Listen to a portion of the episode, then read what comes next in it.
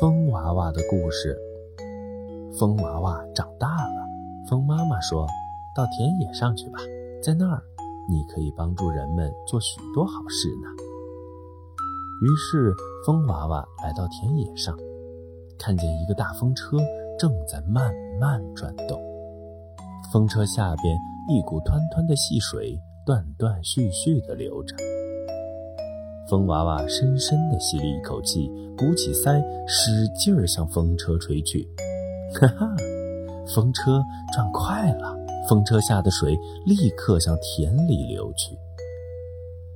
秧苗挺起了腰，点着头笑。风娃娃高兴极了。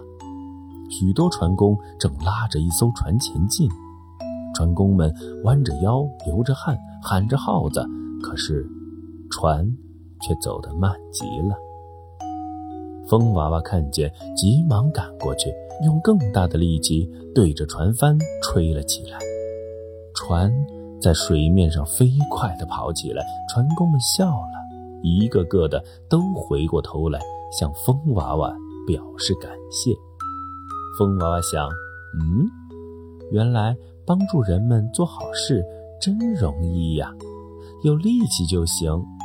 他这么想着，不觉得来到了一个村子里。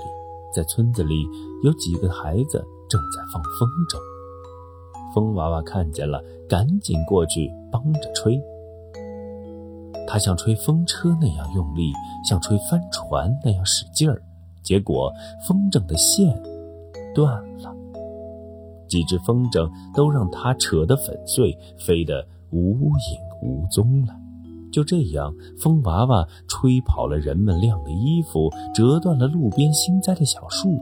村子里一片责骂的声音，都说风娃娃太可恶了。